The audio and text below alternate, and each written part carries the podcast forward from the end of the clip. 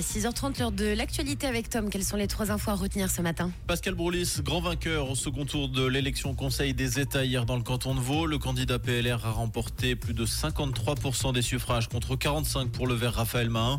Pascal Broulis défendra donc les intérêts du canton de Vaud à Berne avec Pierre-Yves Maillard.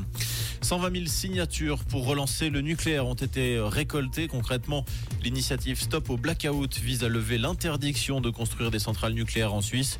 Le club énergie suisse est en train de certifier les signatures récoltées. 500 personnes ont pu être évacuées dans la bande de Gaza hier vers l'Égypte. Ces trois derniers jours, près de 200 000 personnes ont quitté le nord de la bande de Gaza où les combats contre le Hamas se sont intensifiés pour se rendre dans le sud. Rouge, l'actu revient à 7h.